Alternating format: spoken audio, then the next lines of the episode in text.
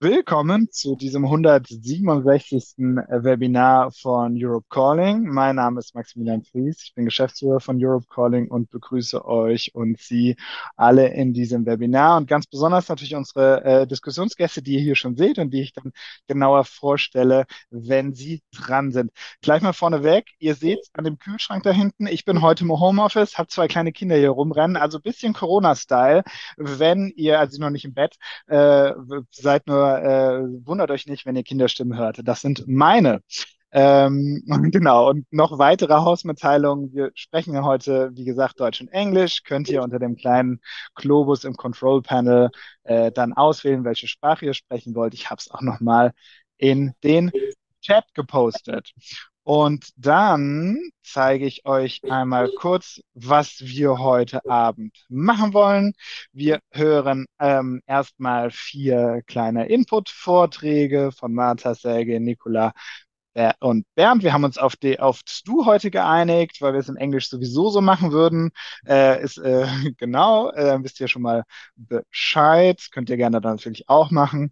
Und ähm, dann kommt, kommt dann die Diskussion, für die wir so eine knappe Stunde Zeit haben. Und für die Diskussion ist bei uns, wie bei Europe Calling, immer möglich, dass ihr eure Fragen stellt in Slido. Da seht ihr hier den QR-Code und den Link packe ich dazu auch gleich in den Chat. Ganz wichtig, schreibt da bitte eure Namen dazu oder einen Namen, jedenfalls nicht anonym, das ist dann unschön. Und ganz wichtig, wir sind äh, wahrscheinlich heute Abend über den Abend verteilt zu 500 Leute. Bewertet die Fragen der anderen mit einem Daumen hoch, wenn sie euch gefallen. Dann kriegen wir eine geratete Liste und das ist viel einfacher bei den vielen Fragen dann auszuwählen, was euch interessiert. So, äh, wie immer dann noch die letzte Vorbemerkung. Wie immer wird Europe Calling aufgezeichnet und danach als Podcast online gestellt und auf YouTube gestellt. Beachtet das, äh, wenn ihr mit eurem Namen fragt, äh, wenn ihr hier nicht auftauchen wollt, nimmt einen anderen. Ähm, soweit dazu. Und dann darf ich beginnen mit Marta Pardavi. Sie ist Juristin und Co-Vorsitzende des Helsinki-Komitees Ungarn, einem der führenden ungarischen Organisationen für Menschenrechte und Rechtsstaatlichkeit. Wir werden jetzt äh, von ihr hören, ähm, wie die Situation für die Gesellschaft in Ungarn ist, wie sie, äh, was man tun kann, ähm, wo, wo, wo die Knackpunkte liegen und was sie auch über den, von dem Vorschlag zu einem Vereinsrecht hält und freuen uns, Martha, sehr, dass du dabei bist. Und äh, jetzt gebe ich das Wort direkt nach Budapest. Martha. Thank you very much, Max, and good evening. Ganz herzlichen Dank, Max. Begrüße alle. Ich freue mich, hier dabei zu sein. Und das ist natürlich auch schön, dass so viele dabei sind, dass, äh, ja, dass ihr sowas teilt. Das, für uns ist es sehr wichtig. Ich bin in Budapest und bin für eine, in einer Menschenrechts-NGO. Budapest, das ist ein Foto im Hintergrund. Wir schützen Flüchtlinge, die Rechtsstaatlichkeit und äh, zivile Gerechtigkeit. Die Europäische Union ist mittlerweile tatsächlich ein wichtiger, sicherer Raum geworden, ein Safe Space und gleichzeitig auch eine wichtige Toolbox für unsere Arbeit. Und zwar nicht nur deshalb, weil wir natürlich gemeinsame Grundwerte in der EU teilen, sondern weil natürlich ein entsprechend ausgefeiltes rechtliches äh, Umfeld ist in der EU. Und der Grund für die Änderungen in unserer Arbeit in Ungarn. Ja, das haben wohl alle gehört. Die Demokratie geht vor die Hunde in Ungarn. Die Rechtsstaatlichkeit wird ausgehöhlt und aufgrund dessen sind natürlich die Organisationen der Zivilgesellschaft gefährdet, insbesondere diejenigen, die sich für mehr ähm, Rechtsstaatlichkeit und Schutz der Menschenrechte einsetzen. Und wir erleben sehr viel Druck als NGO-Community von Seiten der Regierung Ungarns und das zeigt sich in verschiedenerlei Weise. Beispiele vielleicht dafür. Es wurden Gesetze erlassen, mit denen die Organisationen äh, praktisch für die Mittel, die sie empfangen, äh, eingeschränkt wurden, stigmatisiert und es wurde praktisch ein bisschen Mundverbot. Bestimmte Dinge dürfen nicht mehr angesprochen werden und die Regierung hat tatsächlich Mittel aus dem Ärmel geholt, um Organisationen zu schmieren mittels Propaganda. Und dadurch wird es wirklich schwierig, bestimmte Mittelquellen aus der öffentlichen Hand überhaupt noch anzuzapfen. Also für die Arbeit für die Menschenrechte, für diese NGOs ist es nahezu unmöglich geworden in Ungarn. Das heißt, uns liegt die EU natürlich sehr am Herzen.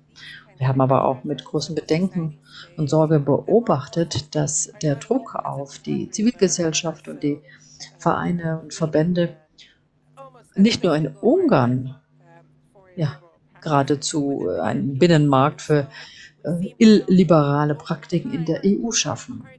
Im Laufe der Zeit haben wir beobachtet, dass äh, Partnerinnen, Freundinnen und Freunde im Sektor des Schutzes der Menschenrechte häufig dieselbe Art von Druck erlebt. Und auch die Agentur für Grundrechte der EU hat noch eine interessante Aktualisierung veröffentlicht vor einer Woche. Die Arten von Schwierigkeiten, mit denen sich NGOs, die die Menschenrechte schützen wollen, äh, in Europa herumschlagen. Viele ja, leben in sehr schlechten Bedingungen. Und die Hälfte der Befragten sagten auch, ja, es gäbe wirklich Hürden und Hindernisse, sodass sie ihre Aktivitäten zum Schutz der Menschenrechte nicht nur aus ausführen können. Nicht nur in Ungarn, nicht nur in Osteuropa, sondern das zeigt sich so ein bisschen überall in der EU.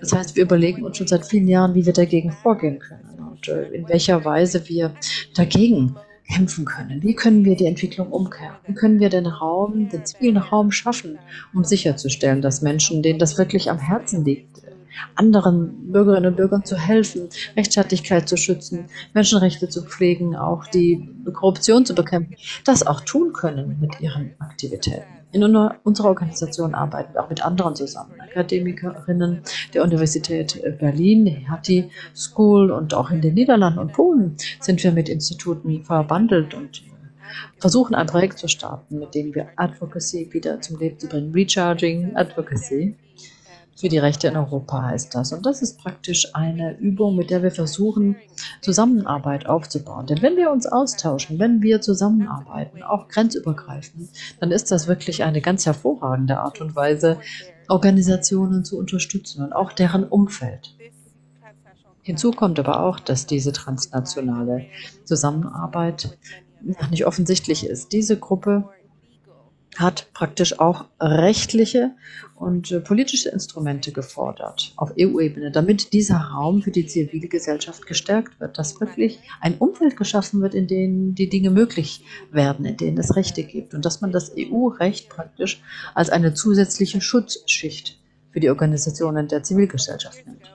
Und bereits vor zwei Jahren haben wir sehr genau Sergei Lagodinskis Initiative mitverfolgt. Und seinen Gedanken haben wir von Anfang an unterstützt. Den Gedanken, dass man hier ein Rechtsinstrument hat, EU-weit, mit dem man praktisch diesen rechtlichen Rahmen stärkt, in dem sich die Organisationen der Zivilgesellschaft bewegen können. Daher begrüßen wir auch diesen Gedanken und den Entwurf dieser äh, Initiative ein, der Schaffung einer grenzübergreifenden Organisationen. Das ist sehr wichtig. Damit zeigen sich einige Lösungen auf. Natürlich ist das jetzt auch kein Allheilmittel, Allheilmittel, pardon.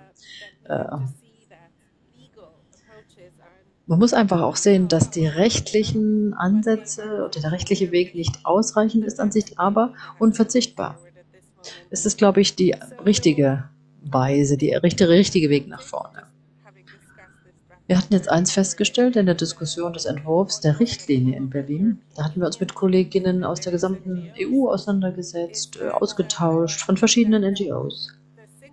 Und wir stellen fest, dass die Registrierung, dass man praktisch ein Land hat, das registriert sich als ECBA und dann die Übertragung dieses Sitzes, ja, das wird es wahrscheinlich recht äh, einfach machen transnational zu arbeiten.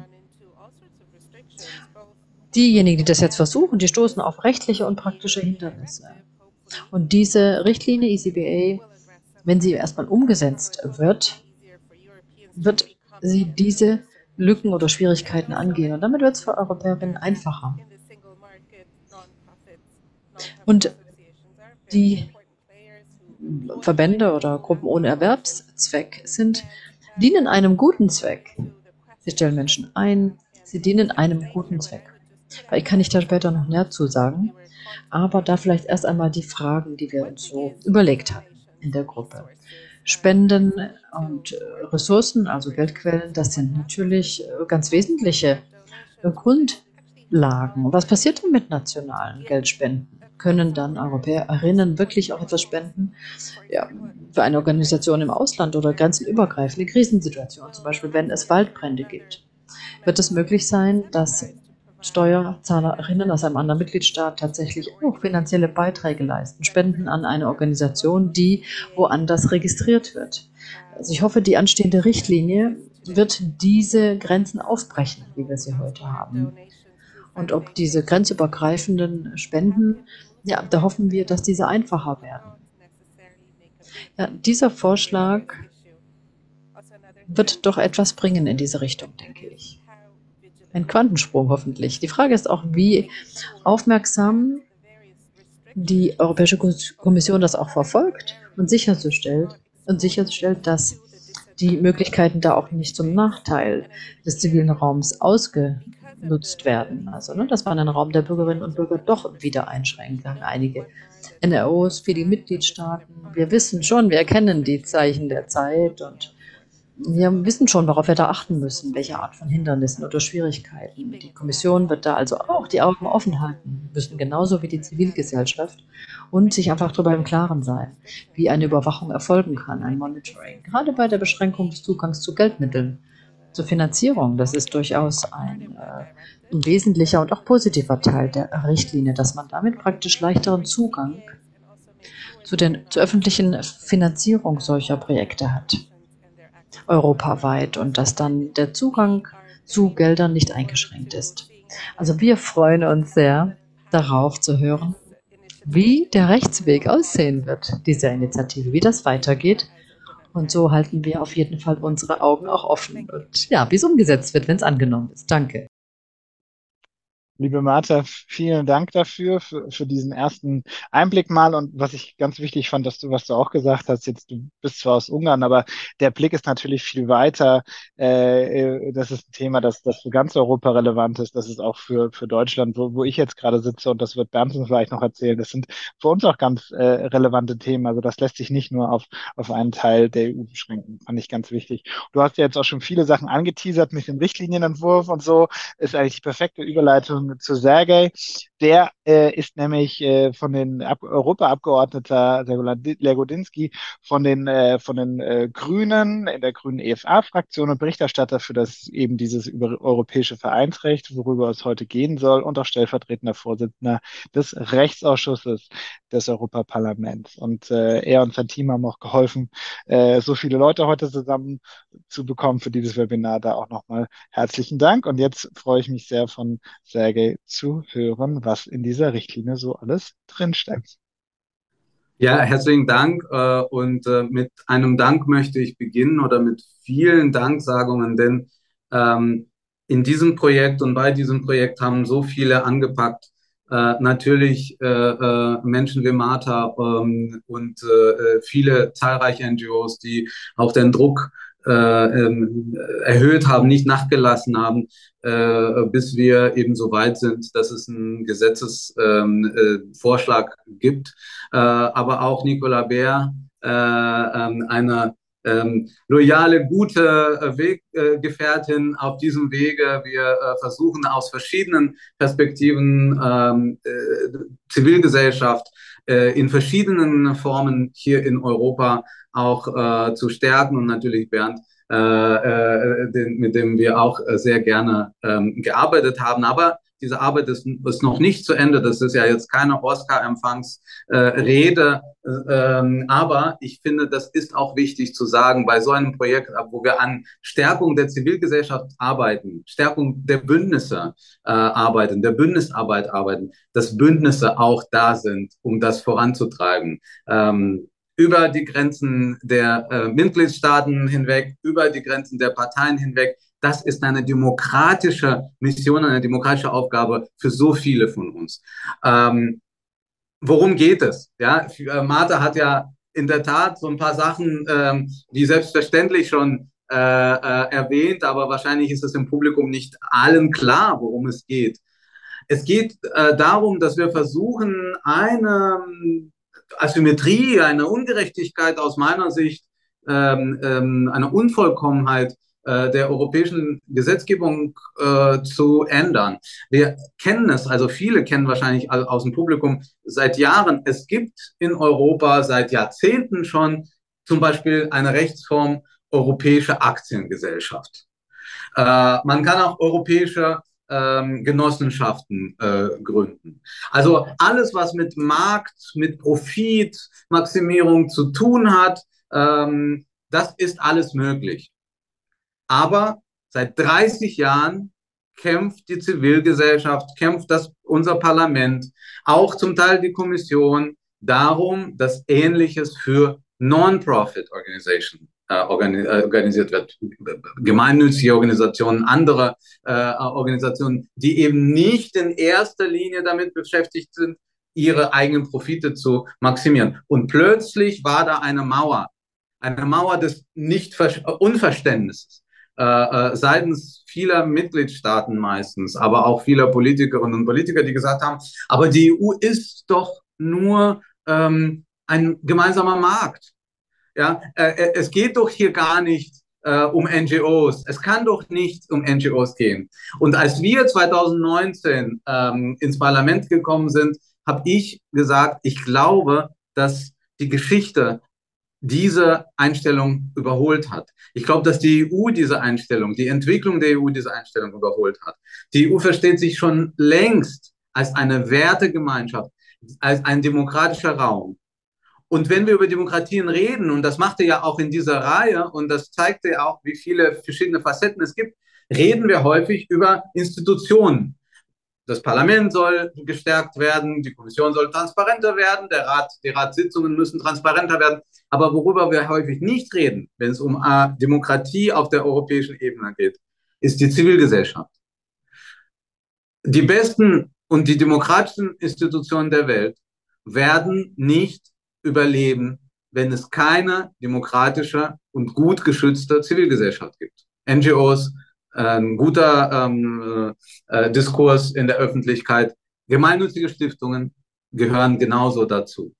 Und das war der Grund, warum ich damals angestoßen habe, eben diese äh, Einführung einer Rechtsform, die auf die, an dieser Stelle, ähm, auf dieser Stufe erstmal Vereinen, aber perspektivisch aus meiner Sicht auch gemeinnützigen Stiftungen eine europäische Identität geben, geben muss, eine europäische Rechtsform geben soll.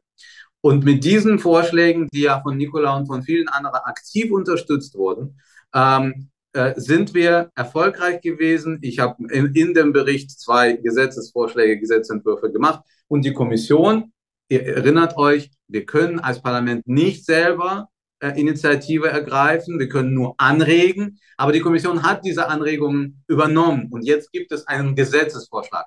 In diesem Gesetzesvorschlag, mit diesem Gesetzesvorschlag wird eine Rechtsform, europäischer Verein, dieser ECBA, äh, die Martha auch gemeint hat, European ähm, äh, jetzt muss ich selber äh, gucken, European äh, ähm, Cross-Border Association. Das ist sozusagen die Abkürzung, die die Kommission sich einfallen ließ. Ähm, diese Rechtsform kann und muss registriert werden in den jeweiligen Mitgliedstaaten. Aber sobald es diese Registrierung gibt, für die Registrierung sind nur drei Gründungsmitglieder notwendig, aber sie müssen dann perspektivisch oder schon tatsächlich europäisch tätig sein wollen, also sozusagen grenzüberschreitend sein wollen. Sobald diese Registrierung erfolgt, ist das eine europäische äh, Institution, eine europäische Einheit und sie kann zum Beispiel auch äh, umziehen. Das ist ja nicht einfach so ausgedacht. Wir kennen solche Beispiele. Aus Budapest mussten viele Vereine, viele Institutionen fliehen. Sie mussten wirklich die Flucht ergreifen und umziehen. Und das wäre eine reale Veränderung für diese Organisation. Sie müssten sich nicht erstmal sozusagen alles abmontieren und dann sich neu erfinden und neu gründen, wenn sie äh, äh, das Land verlassen oder das Land wechseln. Wenn man diese Sta diesen Status hat, dann darf, äh, diese, dürfen diese Vereine zum Beispiel nicht diskriminiert werden bei dem Bezug der Gelder. Auch ein Beispiel aus dem realen Leben, weil zum Beispiel auch in Ungarn, äh, äh, aber das, es gibt auch andere Beispiele, nur diese dann natürlich besonders plakativ. Äh, wir wissen es, dass NGOs sogar mit einer zusätzlichen Steuer belegt werden sollten, nur weil sie von äh, amerikanischen Geldern äh, ähm, gelebt haben und äh, zum Beispiel Menschen auf der Flucht helfen wollten. Diese Diskriminierung, diesen Angriff auf NGOs wollen wir dadurch, äh, dadurch verhindern, dass wir eben diese zusätzliche regulatorische Ebene äh, eines äh, europäischen Vereins einziehen. Und dann, und dann bin ich gleich fertig, und dann erzielen wir die zwei Zwecke, die mir besonders wichtig sind, wenn das durch ist. Erstens, wir können tatsächlich eine Europäisierung der Zivilgesellschaft erreichen. Zumindest können wir einen Schritt weiter da auf diesem Wege vorankommen. Es ist zurzeit so, dass äh, wenn ein Verein zwischen Deutschen und Polinnen und Polen zum Beispiel gegründet werden soll für eine gemeinsame europäische Sache, ich nehme dieses Beispiel, weil ich für Brandenburg zuständig bin, Grenzregion, dann muss diese, müssen diese Leute sich entscheiden, einen deutschen oder einen polnischen Verein zu gründen.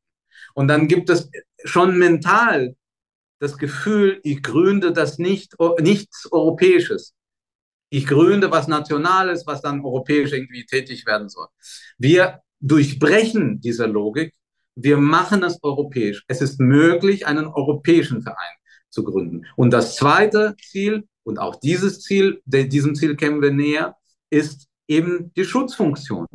Wir geben diesen Organisationen wenn nicht eine reale Möglichkeit, dann mindestens, mindestens die Hoffnung, dass sie nicht dem Willkür der eigenen nationalen Orbans und Kaczynskis ausgeliefert sind. Ich spitze wirklich mit Absicht hier zu. Das, das bedeutet nicht, dass es nur um Polen und, und Ungarn sind. Aber wir sehen, wohin das führen kann, wenn wir NGOs ihren nationalen autoritären Herrschern weil sie verstehen sich so, überlassen. Und auch das brechen wir, durchbrechen wir mit diesem Vorschlag. Also viele verschiedene Perspektiven für die neue europäische Zivilgesellschaft und eine positive Agenda, eine Gestaltungsagenda im Bereich Rechtsstaatlichkeit. Es geht nicht nur darum, Gelder zu kürzen äh, äh für diejenigen, die Rechtsstaatlichkeit nicht einhalten. Das ist auch richtig, so zu machen. Aber wir müssen auch gucken, was können wir tun als Parlamentarier, um den NGOs und den gemein, äh, gemeinnützigen Stiftungen zu helfen. Und das tun wir zum Beispiel mit diesem Vorschlag.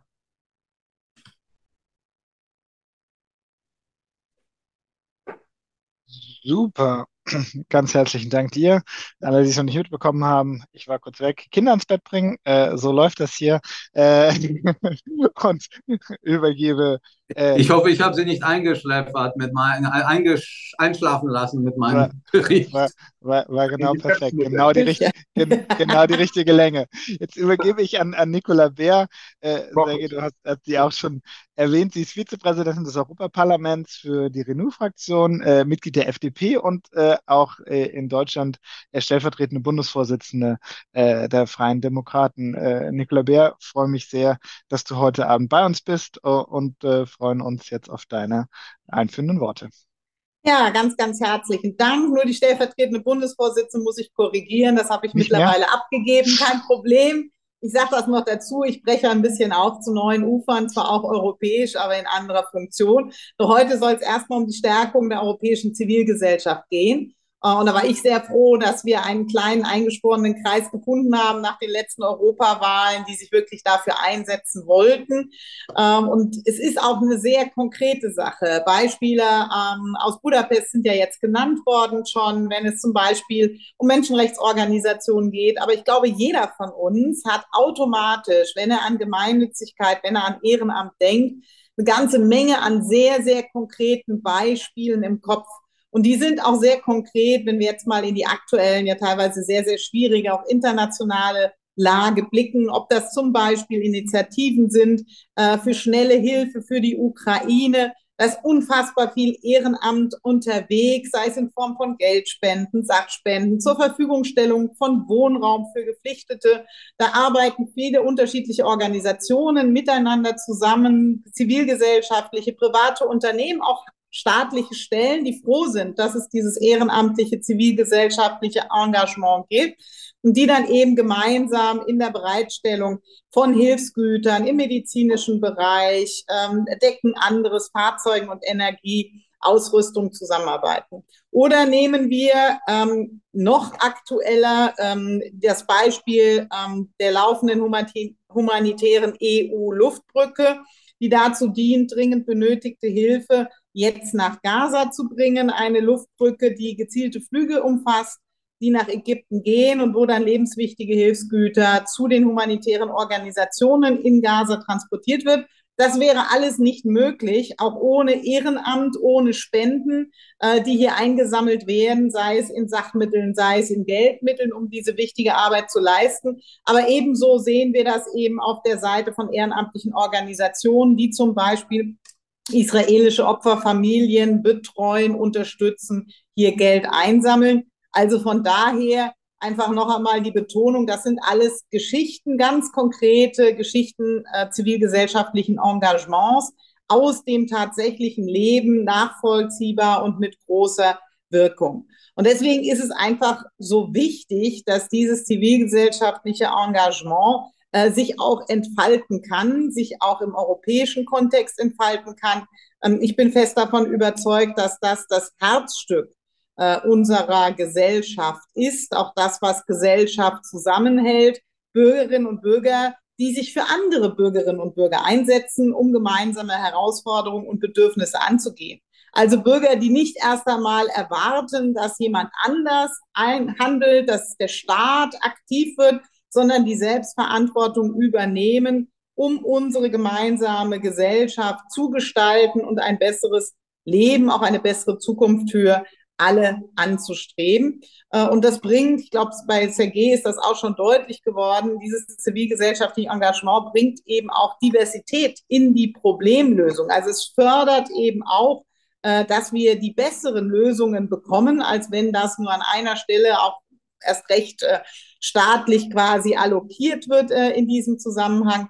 Es bildet eben auch ähm, Zusammenarbeit, Netzwerke, Kooperationen, um letztendlich zu der besseren Arbeit zu kommen. Und ich finde sehr, sehr wichtig auch, äh, dass ohne den Beitrag, den wir sehen von Vereinen, von Stiftungen, von Ehrenamt, unsere Gesellschaft schlicht ärmer wäre äh, wir auch als Politik nicht so eng verbunden wären mit Bürgerinnen und Bürgern und quasi nicht äh, am Puls derzeit. Und deswegen ist es so wichtig, dass wir auch in Europa diese Vielfalt in der Landschaft der zivilgesellschaftlichen Organisationen äh, weiter ermöglichen, den Freiraum dafür nicht nur absichern. Äh, die Beispiele haben wir von Martha gehört, sondern den Freiraum auch noch erweitern, äh, um diese unzähligen kleinen, großen Vereine und Stiftungen letztendlich weiter in diesen zivilen Raum auch bespielen zu lassen.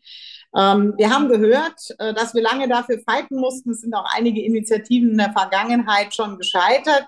Ähm, ich freue mich, dass sich das jetzt ändert.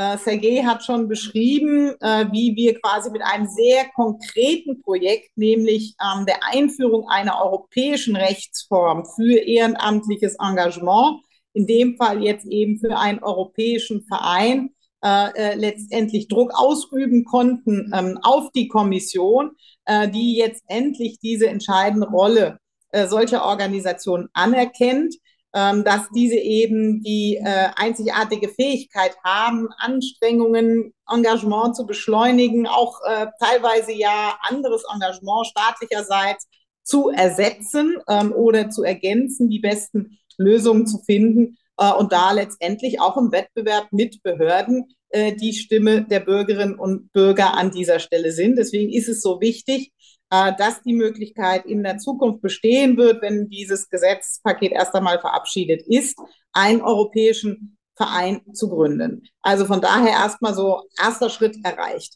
Gleichwohl muss ich sagen, fehlt noch sehr viel. Und ich glaube, da bin ich mir mit Sergei und den anderen Kollegen an dieser Stelle einig. Aber da laufen wir immer noch gegen diese Wände, ähm, die Sergei an dieser Stelle ähm, auch schon beschrieben hat. Ähm, europäischer Verein ja. Mir fehlt, wenn wir jetzt alleine über Rechtsformen reden, die Europäische Stiftung weil das natürlich nochmal ein anderes Modell ist über entsprechende Einlagen äh, ein Stiftungskapital aufzubauen, aus dessen Erträgen dann wiederum solche ehrenamtliche Arbeit, ob das nun Sozial-, Bildungsbereich, Umweltbereich ist, entsprechend finanzieren zu können. Und dann, und ich finde, das ist auch bei den Ausführungen von Martha sehr deutlich geworden, dann ist letztendlich das, was uns fehlt, äh, insgesamt, unabhängig davon, ähm, in welcher Form wir bislang schon aktiv sind, äh, dass die Binnenmarktfreiheiten sich eben auch auf dieses zivilgesellschaftliches Engagement äh, letztendlich ganz klar angewendet und ich sage mal deutlich durchgesetzt werden.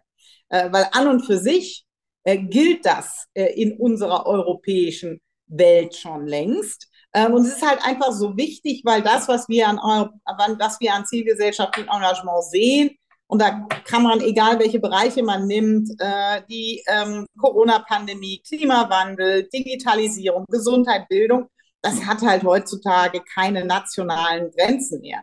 Das mag auch aus der Vergangenheit mal in einem der Mitgliedstaaten gegründet worden sein, aber letztendlich ist das nahezu alles mittlerweile auch mit den entsprechenden ähm, europäischen Bezugspunkten und von daher sind diese nationalen Grenzen äh, im Hinblick auf gemeinsames Handeln längst überholt. Nur leider treffen diese Stiftungen, also solche, die sich jetzt nicht umgründen, um neue, eine neue Rechtsform aufzusuchen, sondern die schon existieren, die treffen halt weiterhin auf, wie ich finde, völlig unnötige Hindernisse.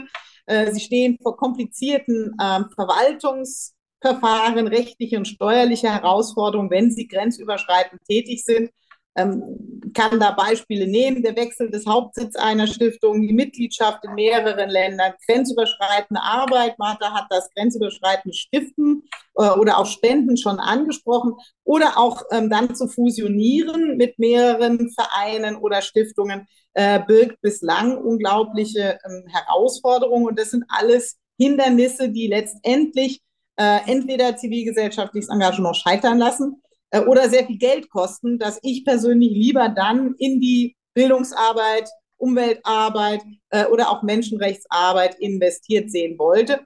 Und an und für sich, äh, und da gibt es auch Rechtsprechung des EuGHs zu, müssten alle die Freiheiten, die wir im Binnenmarkt für die Seite, sage ich mal, die Geld verdient kennen, auch für die zivilgesellschaftliche Seite kennen. Also Waren, Dienstleistungen, Unternehmen, die nahtlos im europäischen Binnenmarkt zirkulieren können ähm, dagegen sind bislang aber Organisationen der Zivilgesellschaft äh, benachteiligt. Und deswegen glaube ich, dass wir weitermachen müssen an dieser Stelle. Wir brauchen den europäischen Binnenmarkt eben nicht nur fürs Geld verdienen, fürs äh, Umziehen, fürs sich lieben, sondern wir brauchen es auch für das Ehrenamt, ähm, für die zivilgesellschaftliche Zusammenarbeit an dieser Stelle. Äh, und äh, das ist genau der Punkt, wo ich glaube, dass wir weitermachen müssen äh, um das zu erreichen. Denn es ist letztendlich eine Frage der Durchsetzung. Es sind anerkannte Rechte ähm, für jedermann und damit auch für jede Form von zivilgesellschaftlicher Zusammenarbeit.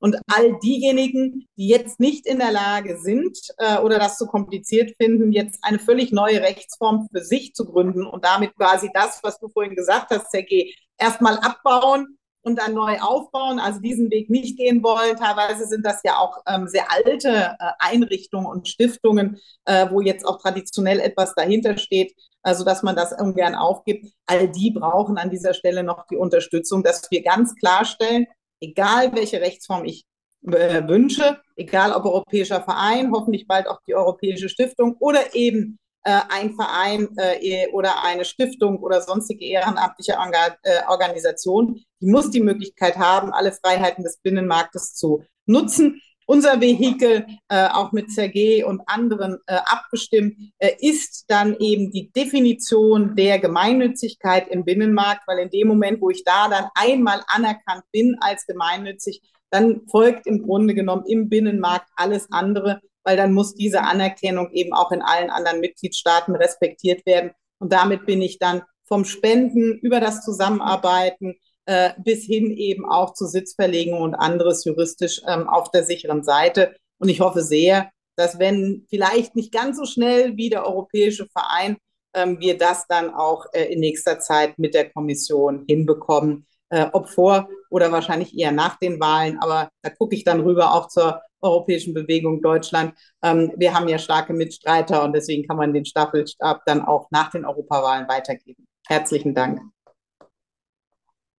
Herzlichen Dank auch von mir. Das war nochmal ein ganz wichtiger Blick auf, auf, auf die europäischen Stiftungen, auf die, auf die unterschiedlichen Rechtsformen. Und äh, du hast auch schon ganz viele und ihr alle habt schon ganz viele Fragen äh, provoziert. Äh, ich lade nochmal alle ein, äh, nochmal hier in Slido zu schauen, die spannendsten Fragen für, für euch zu voten, damit wir eine gute Liste haben, durch die wir später durchgehen können. Ähm, schaut mal rein. Link ist im Chat und ich übergebe dann jetzt an Bernd Hüttemann. Er ist Generalsekretär der Europäischen Bewegung in Deutschland. Die Europäische Bewegung ist, so sagt ihre Homepage, ein überparteilicher Zusammenschluss von über 250 Einzelorganisationen mit dem Ziel engerer Kooperation der Europapolitik. Kann er wahrscheinlich viel besser erklären. Freuen uns jetzt, äh, dass du dabei bist, Bernd. Äh, leg los. Ja, das kann man meistens nicht besser. Ich muss das besser, aber das war sehr schön. Und ähm, vielleicht von meiner Seite, ich muss gleich mal anfangen, was ganz Verrücktes sagen. Heute ist äh, Geburtstag der Europäischen Bewegung International. Sprich, die Europäische Bewegung wurde am 25. Oktober 1948 nach belgischem Recht äh, quasi dann gegründet und äh, schon ziemlich lange her. Heißt aber auch, dass äh, mal das Projekt äh, ähm, an, an, der europäischen Vereinigung auch weit vor der Europäischen Union schon lange stattgefunden hat. Und wir sind tatsächlich ähm, schon immer ein Verband der Verbände gewesen, international auch, aber vor allem auch in Deutschland, wo wir jetzt diese 250 Organisationen haben. Und das Spannende bei meinem Job ist so ein Stück weit, dass wir nicht nur die, die guten Parteien, äh, das hier reinzugeben, zwei davon sind ja da, ähm, äh, drin haben, sondern auch äh, wir haben äh, die guten Unternehmen, die guten Stiftungen, die guten äh, Vereine, Verbände drin, unterschiedlichste Rechtsformen. Man wundert sich wirklich, was es da gibt, auch in Deutschland an Rechtsformen. Das ist schon sehr, sehr viel und viel Gestrüpp. Ähm, äh, muss man auch nicht alles vereinheitlichen, aber man sollte schon ein bisschen den Überblick behalten, äh, wie eine, äh, äh, ja, wie quasi Engagement freiwilliges Engagement, eine assoziative Demokratie äh, stattfinden kann jenseits des Staates. Ich glaube, das ist so ein ganz, ganz entscheidender Faktor, den man, den man hier auch nochmal klar machen muss. Es ist wie so in einem, vom Mittelfeld zwischen Staat und Bürgerinnen und Bürgern reden, also Selbstorganisiertheit war nicht immer nur eine tolle Sache für viele. In den 90ern, 80ern war das auch mal so als negativer Punkt gesetzt worden. Vereinsmeierei kennen wir auch als Begriff.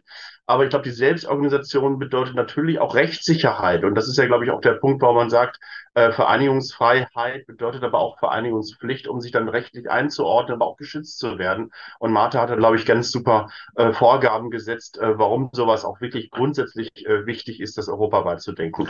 Ich glaube, meine Rolle ist so ein bisschen so eine deutsche Brille hier reinzubekommen, ähm, auch zu schauen. Wir haben ja gehört, äh, mag die Kommission tolle ähm, Vorschläge machen aufgrund von tollen Berichten, Sergei, äh, des Europäischen Parlaments, dann ist da noch so ein Ministerrat und die nationalen Regierungen. Ich glaube, das ist eine sehr keine Mehrheitsentscheidung in der ganzen Sache. Insofern müssen wir da schon so ein bisschen ähm, Wasser in den Wein reingießen, wenn es darum geht, das dicke Brett zu bohren.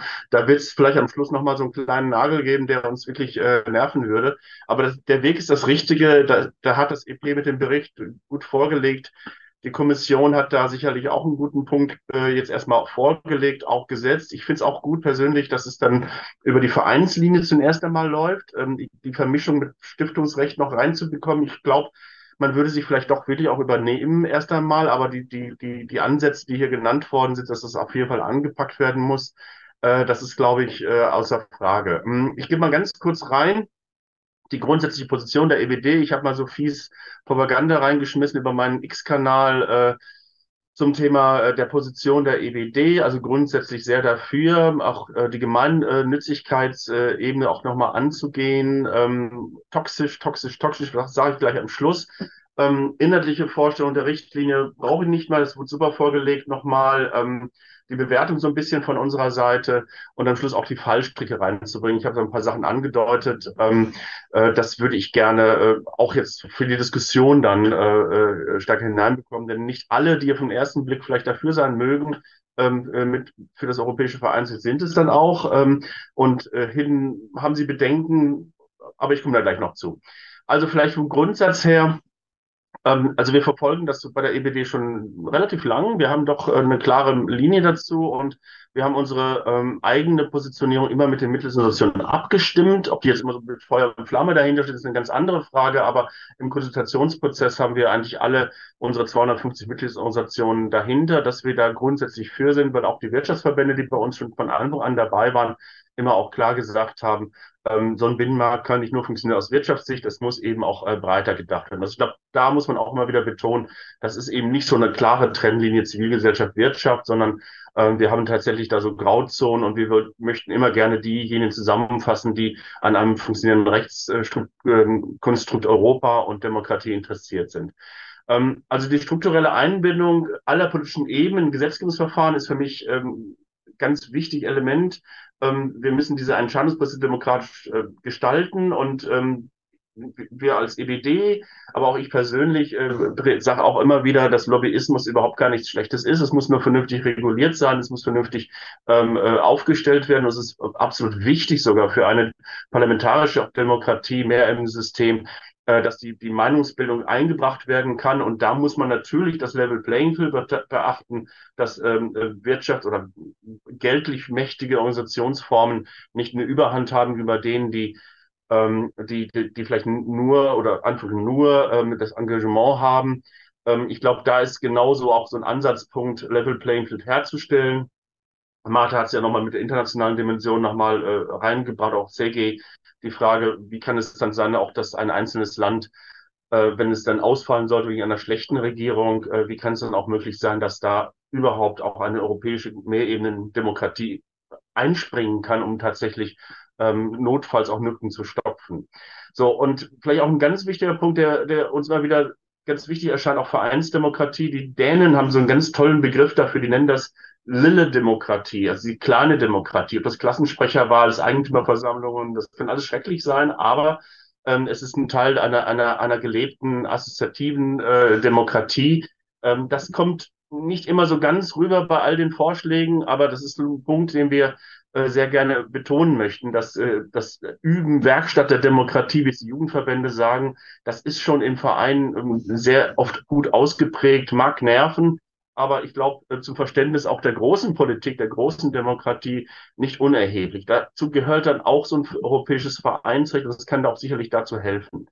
Ähm, und was, was wir also tatsächlich eigentlich in der Bewertung reingehen, ist natürlich, ähm, dass die, die, die, der Vorschlag sehr gut ist. Ich glaube auch realistisch, nochmal habe ich gesagt, ähm, auch Vereinsrecht erstmal reinzugehen. Die Reduzierung ähm, äh, administrativen Rechtehürden dafür ähm, ist ein ganz bedeutender Schritt. Äh, das ist ganz wichtig. Ähm, ähm, was vielleicht noch fehlt, ist sicherlich der Punkt, ähm, dass ähm, ein europäisches gemeinnütziges Statut ist natürlich ein großes Rad, was dann gedreht werden müsste, vielleicht auch fehlt.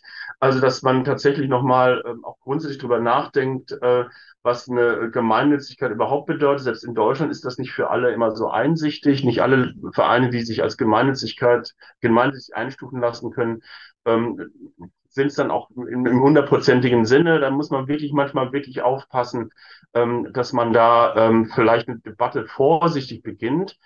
Und vielleicht ist auch, sag mal, dieser Vorschlag, dass eine Frist von sieben Jahren gesetzt wird, Umsetzungsfrist 2026, dass das natürlich auch vielleicht einigen das Genick brechen könnte, wenn sie in der Zwischenzeit vielleicht nicht die gleichen, ähm, äh, ja, die gleichen Standards erfüllen können, also dass da vielleicht rückwirkend ein Problem entstehen könnte. Aber alles in allem ist das eine, eine, eine, eine sehr gute Sache.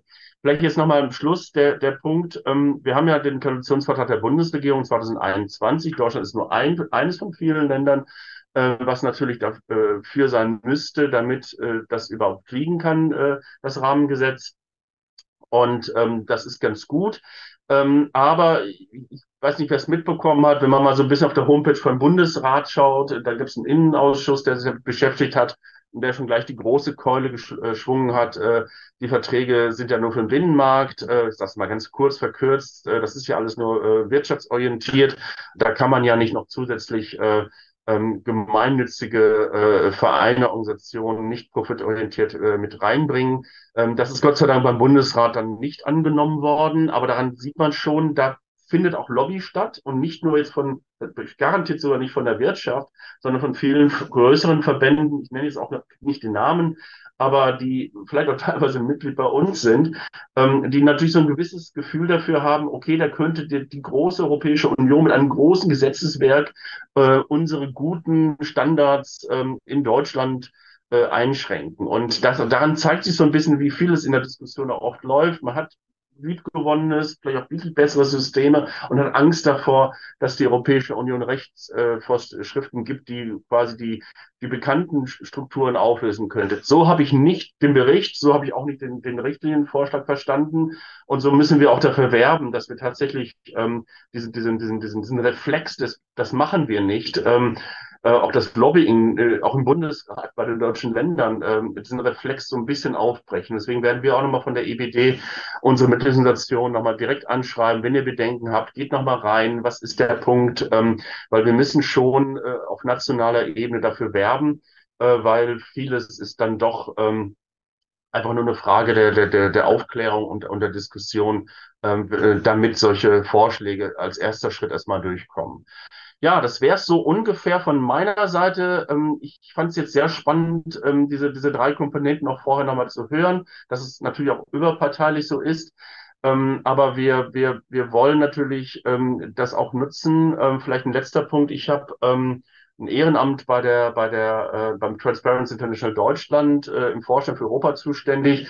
Und da reden wir natürlich über Korruptionsbekämpfung, über die Frage eines, eines, eines Gesetzessystems, eines Mehrebensystems, ähm, was ähm, accountable ist auf äh, Neudeutsch, also quasi die, die Verantwortung übernehmen kann für, ähm, ja, für, äh, für Transparenz und, und, und, und saubere Gesetzgebung. Und äh, da ist es natürlich auch ein kleiner Eckpunkt, wenn man, sagen wir mal, das Level Playing Field, also die, die Gleichheit der, der Akteure und Akteurinnen äh, erhöhen kann, indem auch die Rechtsinstrumente ähnlich gleich aufgesetzt sind. Ähm, das darf man nicht ganz unterschätzen, wenn man für eine europäische Demokratie ist und auch für eine parlamentarische europäische Demokratie ist. Ähm, dann sollte es möglich sein, ähm, dass auch dort ähm, über Lobbyregister, die es jetzt auch gibt, auch für zunehmend auf nationaler Ebene, dann tatsächlich auch sagen kann, Moment mal, da gibt es eine Form, auf die man eingehen kann, die kann man diese Strukturen angehen und sagen, das ist nicht in Ordnung, das ist in Ordnung. Also wo man wirklich dann auch ähm, an, an, an Kompass bekommt, ähm, was für rechtliche äh, Möglichkeiten es gibt, wie die sich verhalten. Ähm, ich glaube, das sollte man nochmal im größeren Rahmen auch demokratietheoretisch angehen und zu sagen, hey, wenn ihr euch alle selbst besser organisiert und das auch noch ähm, äh, mit einer gewissen Verbindlichkeit macht, dann habt ihr auch was davon und dann kann man auch tatsächlich den Wettbewerb der guten Ideen äh, im Wettstreit erhöhen. Und das ist, glaube ich, eines, eines der wichtigsten Elemente einer pluralistischen parlamentarischen Demokratie. Dankeschön. Ganz herzlichen Dank, Bernd und euch allen. Jetzt sind wir an dem Punkt angelangt, wo wir unser Publikum sprechen lassen. Da gibt es schon sehr, sehr viele Fragen. Ich werde das jetzt so machen. Ich werde entweder ein oder ein paar Fragen bündeln und dann hier aufs Podium geben. Ähm, meldet euch gerne hier auf dem Podium mit dem Handsymbol, wenn ihr dazu was sagen wollt. Es kann noch mehrere Leute dazu was sagen. Das haben wir beim letzten Mal so gemacht. Das hat eigentlich ganz gut funktioniert, äh, wenn wir so eine große Runde sind und ich will nicht unbedingt nur eine Person das Wort geben, sondern wir können gerne dann so eine bisschen eine Runde machen. Also äh, meldet euch äh, bei Themen. Ich will mal direkt ähm, mit was anfangen. Der top gewotesten Frage, die hat Bernd gerade schon so ein äh, bisschen beantwortet. Die ist nämlich von Thilo. Und Thilo fragt, der Ausschuss für innere Angelegenheiten hat am 20. Oktober dem Bundesrat empfohlen, den Kommissionsentwurf der Richtlinie ähm, abzulehnen. Scheitert damit die Richtlinie unter anderem am Bundesrat? Das hat Bernd ja schon so ein bisschen vereint, aber da vielleicht noch ein bisschen gerne die Hintergründe von, von unseren ExpertInnen hier und dann vielleicht auch den Blick. Ich meine, wir haben äh, Grüne und, und Liberale hier auch ähm, äh, auf dem Panel vertreten. Wie, wie ist die Lage äh, dann in der Bundestags, äh, im Bundestag? Äh, wie ist in der Bundesregierung? Wie ist dort die Unterstützung äh, für dieses äh, Projekt einzuordnen? Und das wird, glaube ich, auch ganz relevant, wenn wir neulich hier noch eine Frage von, von Daniel Fehr mit reinnehmen, der fragt auf Englisch, Ähm, äh, natürlich ist es, ist es eine Richtlinie und keine Verordnung. Das heißt, die Mitgliedsländer müssen das auch nochmal umsetzen. Ähm, wie wie sieht es dann aus, gerade mit Mitgliedsländern, die dann vielleicht nicht so enthusiastisch sind und sich dann lange Zeit lassen? Wir haben ja Whistleblower-Richtlinie gesehen, das hat, sagen wir mal, in Deutschland sehr lange gedauert und in anderen Mitgliedsländern auch. Also die, so ein bisschen die Punkte, wie ist da jetzt mal Blick auf Deutschland, aber gerne auch den Blick dann europäisch weiten. Äh, kann Martha sicher auch was sagen aus ungarischer Sicht, so die politische Situation der Annahme in den Mitgliedsländern. Sergei zuerst, Nikola zuerst. Sergei, nutzt eure Hände. Mal Sergei. Wenn, wenn Frau Vizepräsidentin zuerst sprechen möchte. Ja, okay, keine Ahnung. ähm, also kurz zu der Situation mit dem Bundesrat und dem Innenausschuss äh, des Bundesrates, wenn ich das richtig verstehe. Ähm, es gibt äh, in der Tat eine Möglichkeit, äh, auf den früheren Stadien, äh, im früheren Stadium äh, der Verfahren, dass äh, Bundesrat eine Stellungnahme beschließt, äh, wonach ähm, eben die Kompetenzen zum Beispiel angezweifelt werden äh, eine bestimmte, ein bestimmtes Gesetzeswerk auf der europäischen Ebene äh, zu beschließen. Und es gab in der Tat äh, so unser Verständnis, mein Verständnis, einen Entwurf seitens des Innenausschusses des Bundesrates, dass dies ähm, eine Einführung einer Rechtsform durch die Hintertür äh, wäre, die äh, der äh, EU nicht zustehen würde, was ja gar nicht stimmt. Äh, die Rechtsformen hatten wir ja äh, schon, die neuen europäischen, die ich auch äh, erwähnt hatte. Ähm, aber sozusagen, dass das nicht von der Rechtsgrundlage gedeckt ist, äh, weil es wahrscheinlich, ich nehme an, nicht mit dem Markt zu tun hat. Das ist eine ähnliche Argumentation, wie sie, äh, womit der Bundesrat damals auch äh, das Statut der gemeinnützigen Stiftungen äh, gekillt hat. Äh, der Bundesrat entwickelt sich äh, so zu einem äh, Gemeinnützigkeitskiller. Ähm, das hat sich aber hier zumindest nicht ähm, bewährt. Also der Bundesrat hat diese Stellungnahme abgelehnt. Es gab keine Mehrheit äh, und somit ist das eigentlich ein Hoffnungsschema, das auch hier ein Umdenken angesetzt hat, dass wir jetzt in einem anderen, äh, auf einem anderen Stadium der Selbstentwicklung und Selbstwahrnehmung der Europäischen Union auch durch Mitgliedstaaten und durch die Bundesländer sind. Und wir haben eben, äh, das hast du Maximilian auch er erwähnt und ich glaube Bernd auch, äh, im Koalitionsvertrag ganz klar prioritär äh, festgeschrieben und äh, Nicola äh, und äh, ich, wir waren beide Teile der Verhandlungsteams der jeweiligen Parteien. Also das äh, war eine Übereinstimmung von allen drei äh, Parteien, führenden Parteien, dass wir äh, europäischen Verein und auch eine ähm, äh, grenzüberschreitende Anerkennung äh, der äh, Stiftungen und der Gemeinnützigkeit äh, anstreben möchten. Also Erleichterung dieser Anerkennung auf jeden Fall. Ähm, insofern sind wir in einer anderen Realität. Natürlich kann man sagen, wenn wir jetzt nicht bis zum Ende der Legislaturperiode die Triloge zu Ende bringen äh, und das alles sich weiter hinzieht und dann haben wir die Präsidentschaft von Ungarn. Schöne Grüße nach Budapest, äh, liebe Martha. Da haben wir einiges äh, über uns zu äh, ergehen zu lassen. Und Polen, wobei Polen jetzt hoffentlich eine andere Situation wäre. Irgendwann kommt es zu, neu, zu Bundestagswahlen und so weiter. Wir wissen nicht. Es ist ein, es ist ein, äh, wie, sagt man, es ist ein Marathon und kein Sprint. Äh, auch an dieser Stelle. Und das ist auch äh, an, an, schöne Grüße an Daniel Fehr, der übrigens diese Idee auch maßgeblich zu Beginn mitgeprägt hat. Äh, ich erinnere mich an unser Gespräch noch, äh, äh, bevor ich kandidiert habe und dieses Thema war ein Punkt, ein Thema zwischen uns beiden äh, ja, ähm, äh, auch, dass das eine Richtlinie ist, ist auch eine ähm, pragmatische Herangehensweise der Kommission. Diese, diesen Pragmatismus teile ich, weil es bringt uns nichts, wenn wir auf Verordnung setzen und diese Verordnung scheitert, weil die Mehrheit, äh, die, die Einstimmigkeit nicht gegeben ist. Wenn ich das richtig deute, die, die Wahl der Kommission ähm, und äh, dieser Rechtsgrundlage, erstens, diese Rechtsgrundlage ist eine Gemeinschaftsmarktgrundlage. Äh, wie sagt man das? Also das ist sozusagen eine, eine Grundlage für einen gemeinsamen Markt. Und hier wird der Bundesrat hoffentlich schwieriger fallen, zu sagen, dass die Zuständigkeit nicht gegeben ist. Und zweitens, wenn ich das richtig deute, wir brauchen da keine Einstimmigkeit für, die End, äh, für den Endbeschluss. Also alles der Reihe nach, Schritt für Schritt. Wir bauen eine gemeinsame Zivilgesellschaft. Das ist keine einfache Aufgabe, aber wir sind auf dem richtigen Weg.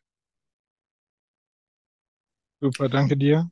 Äh, darf ich kurz, also nur mal, äh, bevor du, vielleicht nimmst du mit Einstimmigkeit im mhm. Rat, ja oder nein? War jetzt unklar. Braucht es eine Einstimmigkeit im Rat oder nicht? Also mein also Verständnis ist, also Entschuldigung, Nikola, vielleicht du. Ja, Nikola, also, nimm es gerne mit. Ich, ja. ich sehe es genauso. Ich glaube, das Wichtige ist letztendlich, ähm, wir sind noch nie so nah dran gewesen wie jetzt, weil durch die Arbeit auch mit vielen, die sich ja für Ehrenamtlichkeit einsetzen, also auch in den Verbänden, mit denen wir da zusammengearbeitet haben, jetzt Filea und andere auf der europäischen Ebene, ähm, einfach vor Ort auch ein Bewusstsein dafür ähm, ge gebracht worden ist, warum das wichtig ist. Äh, und ich weiß ja noch, ich meine, die ersten Diskussionen auch in der Grünen oder mit der Grünen Fraktions-AG, da war ja nicht jeder wie du so aufgeschlossen, äh, wenn man da vom Binnenmarkt für Gemeinnützigkeit gesprochen hat, äh, weil die irgendwie machten Marktstörgefühl, äh, ja, und das ist das gute Ehrenamt.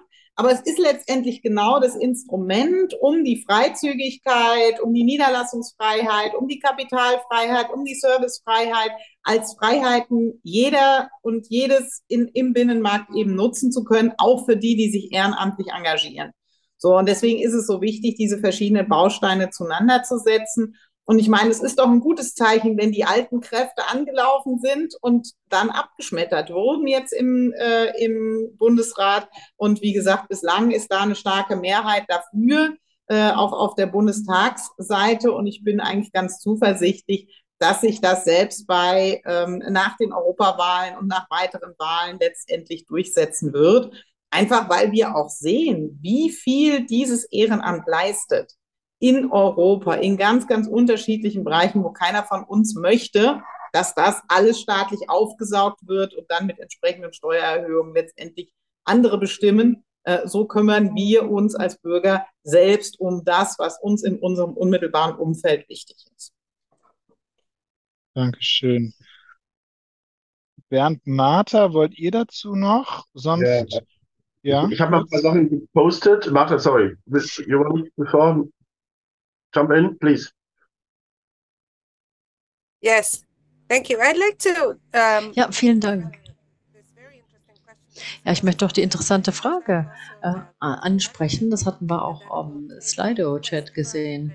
Ja gut, für eine Richtlinie braucht es natürlich Zeit und die Frage ist, wie lange dauert es dann? Und äh, haben wir dann da genügend Zeit, bis die Richtlinie angenommen ist und überhaupt haben wir denn dann überhaupt die Unterstützung, die Hilfe? Ja, was, wie, ist denn, wie ist denn bei Organisationen, die jetzt schon gewaltig unter Druck stehen? Und es stimmt schon. Alles, was auf rechtlichem Wege abgewickelt wird, das dauert. Auch bei uns. Ja, da braucht es nicht lange leider. Die Gesetze werden halt über Nacht angenommen. Die Öffentlichkeit wird gar nicht befragt. Und die politischen Auswirkungen werden gar nicht erst geprüft. Ja, das ist natürlich nicht der richtige Weg. Wichtiger ist ein richtiger, längeren Weg zu gehen, aber es geht auch einfach darum, dass wir als NROs jetzt Rückmeldungen bekommen. Wenn wir die Öffentlichkeit befragen, die öffentliche Konsultation hat die Kommission jetzt angestoßen. Ich glaube, es ist bald zu Ende im Dezember, meine ich. It is already something that you can refer wenn die Richtlinie angenommen ist, dann kann man schon auf etwas verweisen, auch wenn die noch nicht in Kraft getreten ist. Vielleicht kann man dann sich schon als europäischer grenzüberschreitender Verein noch nicht registrieren. Gut, okay, aber wenn es dann angenommen ist, dann kann mit dieser Gesetzgebung ein solches Vorgehen nicht mehr verhindert werden. Also in der Zukunft werden die ECBAs, die europäischen grenzüberschreitenden Vereine, keine Hindernisse mehr haben. Und wir können einfach darauf pochen, da wird es diese Richtlinie geben.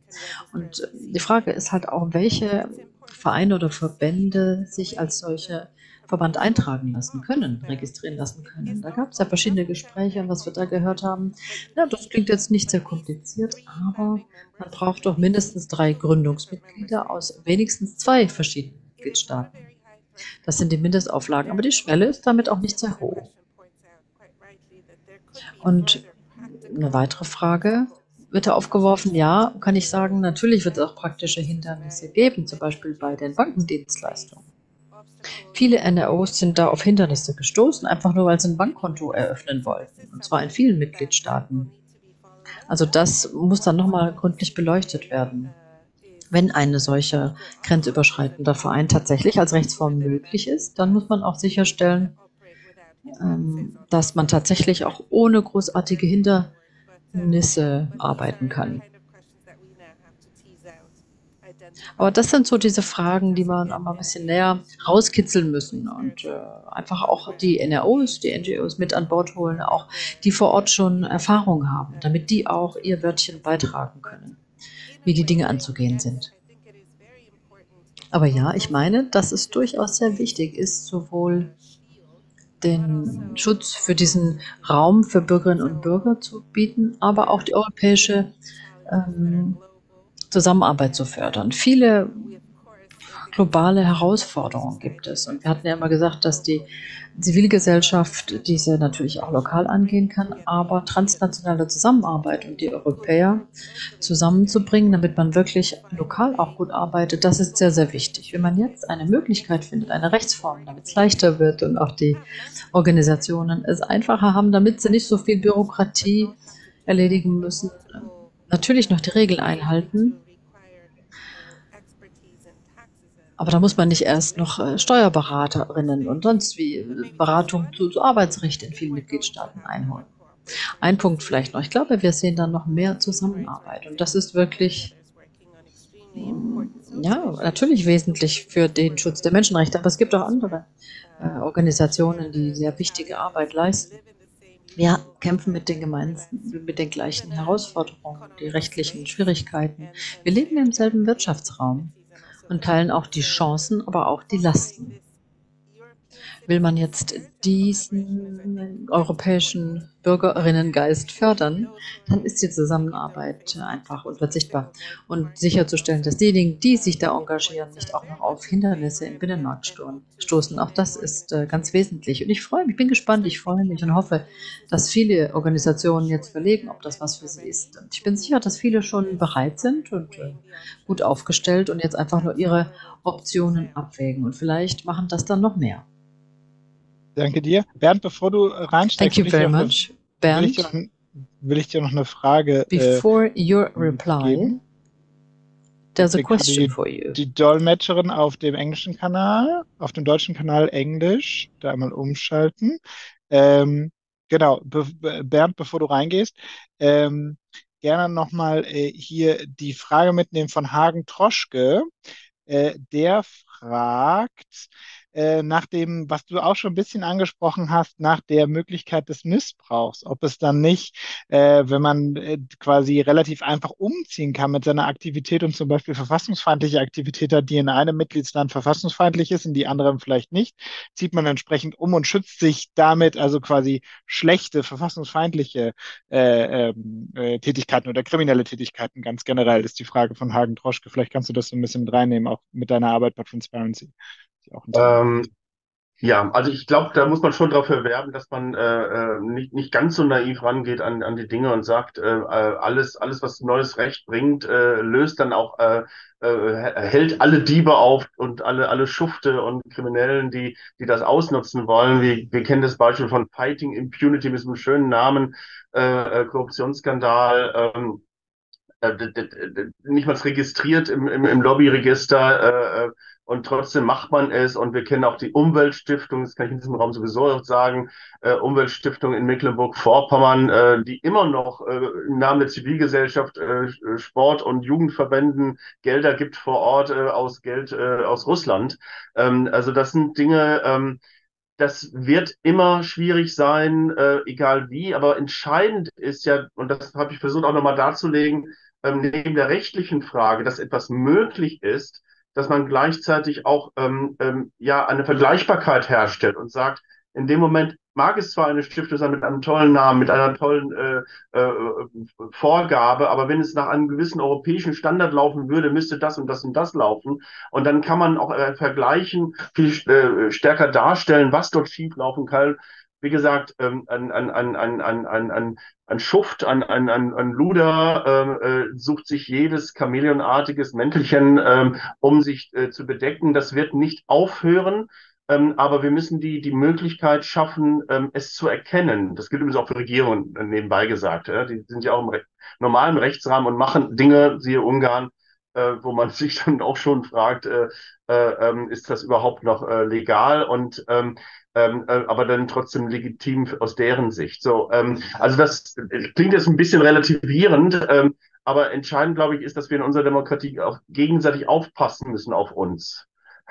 Deswegen haben wir den Wettbewerb. Deswegen gibt es hier auch jetzt zwei Parteienvertreterinnen, äh, ja, und nicht, äh, nicht nur eine Einheitspartei, das hatten wir mal. Also das sind Dinge, die tatsächlich, ähm, glaube ich, ähm, bei all diesen Problemen oder bei diesen Fragen, wie kann man rechtlich Gemeinnützigkeit fördern, Engagement fördern, Level Playing Field zwischen äh, Wirtschaft und normalen äh, und, und, und normalen Bürgern, sage ich jetzt mal so im Sinne von, von, von Nicht-Profitorientierung äh, herstellen. Das sind alles, glaube ich, Dinge, die ähm, die es vereinfachen würde. Und man hätte so, einen, so einen Referenzrahmen, das hat Martha, glaube ich, auch ganz gut dargestellt, wo man tatsächlich ähm, feststellen kann, ähm, hier geht's gerade nicht gut. Ähm, äh, wir haben Gott sei Dank eine europäische Rechtsform, an die wir uns anklammern können. Und warum geht das dort und bei uns nicht? Äh, das liegt also jetzt nicht so sehr an, an den anderen Ländern, sondern an unserem eigenen Land. Ähm, ich glaube, das sind Punkte, die ganz entscheidend sind. Ähm, ich habe so ein paar Sachen gepostet, nur so als reiner Service, Bundesrat, äh, will das gar nicht hochkochen, ähm, aber ich fand das ein sehr schönes Beispiel, Sergej hat das ja auch nochmal gut erklärt, ähm, ein schönes Beispiel, ähm, wo man sich manchmal so die Augen reibt und sagt, warum passiert denn da so ein Reflex, ja? Und nochmals, ich bin da gar nicht mal sicher, wer da lobbyiert hat, damit welche, äh, mit welcher Bundesratsbeamter oder welche, welche, äh, welche Landesregierung da äh, in welche Richtung gegangen ist. Manchmal ist es einfach eine nackte Angst vor einer Veränderung, die dazu führt. Und ich glaube, das ist jetzt auch so ein Eisbrecher, äh, Sergei Nikola, das, das EP, das vorangetrieben hat und ähm, und die Kommission jetzt doch nochmal den Mut hatte, vor der Europawahl äh, das aufzusetzen. Ähm, vielleicht noch ein letzter Punkt, ähm, das ist mir jetzt auch gar nicht so klar gewesen, es ist ja eine Richtlinie und keine, keine Verordnung. Ähm, äh, ich finde es natürlich total spannend. Äh, Jean Monnet hat das ja sicherlich, das war ein Cognac-Händler, das war ein Wirtschaftsmensch. Ja, äh, der, der wollte sein Cognac verkaufen, aber war gleichzeitig ein Menschenliebhaber und wollte gleichzeitig Frieden haben. Und äh, das darf, vergisst man manchmal, den Typen, der, der einfach keine Ausbildung hatte, aber einfach nur sein Cognac loswerden wollte ähm, und, und tolle Sachen gemacht hat. Und das ist ein Wirtschaftsmensch. So, das möchte ich nochmal so betonen hier. Ähm, ähm, dass diese Methode Jean Monnet zu sagen, über den Binnenmarkt äh, versuchen wir den Rest der Gesellschaft auch auf die Bahn zu kriegen, äh, nämlich grenzüberschreitend zu lenken. Und das war immer, immer auch der Grundtenor der europäischen Integration. Das ist eben nicht so, dass die Wirtschaftsbosse was gemacht haben, sondern es ging immer auch darum, dass das äh, wirtschaftliche Engagement äh, von den Guten, von den richtig Guten, äh, tatsächlich auch so gesetzt worden ist, dass man äh, eine, eine stabile äh, Rechtsstaatlichkeit braucht und eine Demokratie braucht, äh, um dann auch seinen Handel treiben zu können. Ich, deswegen bin ich nicht so ganz der Fan zwischen diesem, von diesem Dreieck Staat, Zivilgesellschaft, Wirtschaft. Das muss man nicht vermuddeln, man muss das Level Playing Field hochfahren. Aber ich glaube, dass daraus wird deutlich, dass, ähm, dass uns die Wirtschaft ähm, sogar helfen kann, ein gutes Beispiel zu sein, wie man grenzüberschreitend arbeiten kann. Und wir wissen alle, wie schlimm das bei der Pandemie war mit den Grenzöffnungen. Wenn die Lieferketten der Wirtschaft nicht auseinandergebrochen wären, hätte es keine Lobby gegeben, grenzüberschreitend ähm, tatsächlich die Grenzen äh, nicht ganz so zuzumachen, wie sie es dann gemacht haben. Also das ist etwas, was, was wir immer wieder bedenken müssen. Und deswegen ist mir das äh, sehr, sehr, sehr, sehr recht, dass wir dieses, äh, diese, diese Gleichheit herstellen zwischen Profit und Nicht-Profit. Aber wir müssen auch gucken, hey, Rechtsstaatlichkeit, äh, Rechtssicherheit geht uns allen was an und das ist ein Teil unserer sozialen Marktwirtschaft und Demokratie, das gut hinzubekommen. Das finde ich, deswegen finde ich es so spannend, dieses Projekt. Super. Vielen Dank dir. Ähm, Sergej, ich nehme dich gleich äh, mit rein. Du kannst nämlich gleich noch ein bisschen was erklären. Ähm, wir haben nämlich auch ein, ein, paar Fragen zu dem, zu dem Thema quasi, wie wird man dann äh, ein europäischer Verein? Zum Beispiel Frank Dürsch fragt, können einige EU-Länder eine äh, ECBA, dann, ich sage jetzt einfach immer europäischer Verein, das ist nicht mehr die Abkürzung, ablehnen? Zum Beispiel Italien, ein Verein für Seenotrettung. Äh, man kann sich ja einige Dinge überlegen. Und äh, genau, was passiert dann? Also was, was passiert, wenn quasi abgelehnt wird? Äh, welchen Rechtweg gibt da? Und generell, wer Holger Mossakowski fragt, welche Gerichtsbarkeit wäre für eine solche, einen solchen Verein dann, Association dann verantwortlich? So vor dem Fall, wenn sie noch keine ist, ja, und wenn sie dann äh, äh, eine ist, das wäre die Frage nach, nach der Gerichtsbarkeit. Ist jetzt nicht nur ein Serie, können gerne auch andere dazu reinkommen. Ähm, das das finde ich ganz spannend und ich finde auch die Frage, also wenn ich jetzt hier Europe Calling, wir machen irgendwie im weitesten Sinne, glaube ich, ähm, äh, grenzüberschreitende europäische äh, Dinge. So, was, wie, was, was wäre denn konkret? Ja, äh, erstmal, wie ist die Tätigkeit definiert? Ja, würde es zum Beispiel reichen, europäische Webinare zu machen, sowas als Tätigkeit? Und äh, wie wäre es dann konkret? Würden wir dann, und das betrifft ja viele andere, unseren EV, äh, äh, nationalen Rechtsform abgeben? die europäische Rechtsform äh, quasi ersetzt, ne, ersetzt das oder würde das dann so ein Twitter entstehen, also oder würde man zwei Organisationen aufsetzen? So ein bisschen das, das nitty-gritty äh, äh, Everyday Life. Vielleicht sehr gay und dann gerne auch die anderen dazu. Ja, vielen Dank. Jetzt äh, fühle ich mich wie äh, meinem Beruf entsprechend wie ein Rechtsberater. Ähm, äh, so, aber Disclaimer, das ist keine Rechtsberatung hier. Äh, E-, erstens äh, äh, zum Frag, äh, zum, zum, äh, zur Frage der Einstimmigkeit, ja oder nein. Ähm, die Kommission hat in ihrem Vorschlag, und das fand ich sehr geschickt äh, und sehr günstig für uns, zwei Rechtsgrundlagen herangezogen. Eine Rechtsgrundlage, das wäre der Klassiker, Artikel 50 mit der Niederlassungsfreiheit. Und in der Tat, das ist ja auch naheliegend. Ja, der Verein muss auch ja, sich niederlassen können über die Grenzen hinweg. Aber es gibt noch die zweite Rechtsgrundlage und das ist 100, 114. Das ist die Binnenmarkt, also äh, ähm, Ermöglichung ähm, äh, der, des Binnenmarktes. Und das haben wir auch in unserem Bericht angelegt. Die Kommission hat es noch weiterentwickelt äh, Vereine, und das muss man ins Stammbuch von Bundesrat schreiben, Vereine sind Teile eines Binnenmarktes. Ja, sie haben natürlich einen Bezug zum Binnenmarkt. Spätestens dann, wenn sie Kugelschreiber bestellen. Spätestens dann. Aber auch davor. Äh, und die Kommission, äh, Sie haben ja vorgestellt, äh, diesen, diesen Vorschlag bei uns im Rechtsausschuss vor zwei Tagen. Übrigens, da habe ich Sie auch darauf angesprochen, über die Stiftungen auch. Ähm, und Sie, Sie haben gesagt, ja, die versuchen es. ähm, äh, jedenfalls, Sie ähm, haben auch argumentiert, so wie Bernd argumentiert hat, ein Markt, ein freier Markt, ein freier Binnenmarkt lebt auch von gesellschaftlichen, gesamtgesellschaftlichen Engagement. Das ist ja nicht nur eine Bank, äh, ein Bankautomaten, wo man einfach Gelder zieht. Ähm, und, und das verstehe ich genauso wie Bernd das gesagt hat, nicht, wie man jetzt darauf kommt, zu sagen, das hat mit dem gemeinsamen Binnenmarkt, mit dem Wesen der EU in welcher Form auch immer nichts zu tun. Und das müssen wir, und das wäre mein Aufruf an alle ähm, äh, und Appell an alle, das, entschieden äh, von uns weisen. Wir müssen es hinkriegen, dass dieser Diskurs, dieser schädliche Diskurs, dass zivilgesellschaftliches Engagement nichts mit der EU zu tun hat, dass der abgelehnt wird. Also, aber diese zwei Rechtsgrundlage, besonders 114 Binnenmarkt, bedeutet, dass wir keine Einstimmigkeit brauchen. Das ist die Antwort auf die, auf die äh, erste Frage.